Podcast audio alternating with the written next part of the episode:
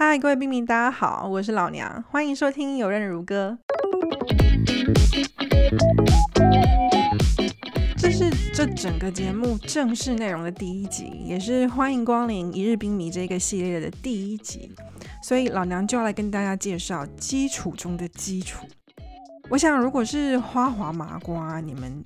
听到花式滑冰这个词的时候，脑袋里面浮现的第一印象，应该是一个穿着很飘逸裙子的女生在冰上旋转，像电影《冰公主》那样很美美、很梦幻；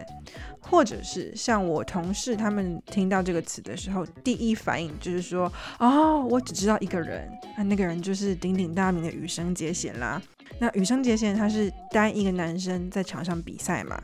除了刚刚这两个例子之外，你可能脑袋里面还会有一些很稀薄的印象，是两个人一男一女在滑冰，然后男方把女生举起来丢过来丢过去，做一些很像特技表演的动作，好像这些印象都很模糊的漂浮在你的脑海里面。但是真正的花式滑冰到底有哪一些比赛项目呢？正式的花式滑冰啊，总共有四种比赛的项目，分别是男单、女单、双人，还有冰舞。这个冰舞是冰上舞蹈的冰舞这两个字。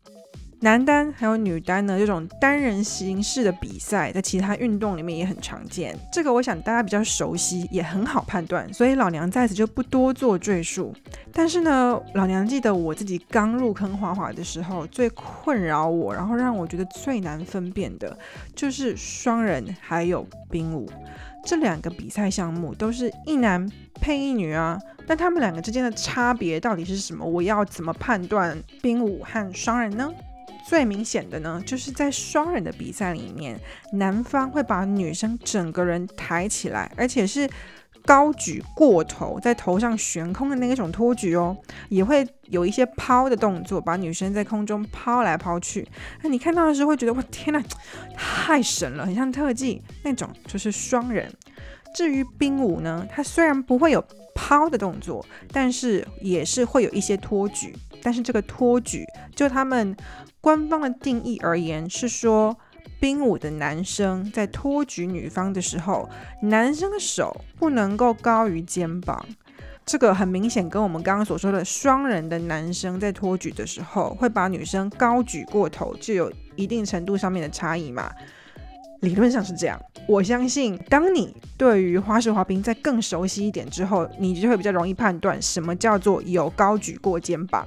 但是老娘记得自己刚入坑的时候呢，看比赛整个是目不暇接、目眩神迷，眼睛很忙，觉得每一个选手都很厉害，根本就来不及，也不知道要怎么判断什么叫做有没有超过肩膀，男生的手有没有高举过头什么之类的，我判断不出来。所以呢，老娘在这边提供各位花滑麻瓜一个我个人认为对初学者来说更友善的判断方式，那就是你干脆把冰舞想象成冰上的国标舞，只是这个国标舞的舞池是一片冰。那他们两个人既然在跳舞，就会像大家平常看的一些什么 Tango 啊、恰恰之类的，那个男女选手两个人在场上的时候手。大部分的时间应该要牵在一起吧。如果他们两个跳舞的时候，如果没有一些肢体上面的接触、情感上面的交流、人与人之间的连接，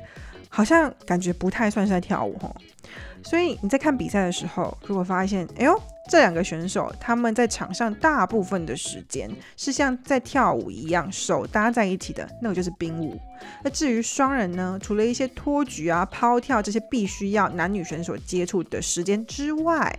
大部分的时候，男女选手他们是两个独立、平行或者说分开在冰上行动的两个独立个体，而且不同于冰舞，他们两个会做所谓的 side by side jumps，就是并行跳跃这个动作。那顾名思义，并行跳跃就是指两个分开的人同时在冰上跳起来，是他们两个是同步的。这样，这个非常明显就是冰舞没有的，算是另外一个很简单的判断方式。以上呢就是简化很多，然后老娘个人觉得还蛮麻瓜友善的一个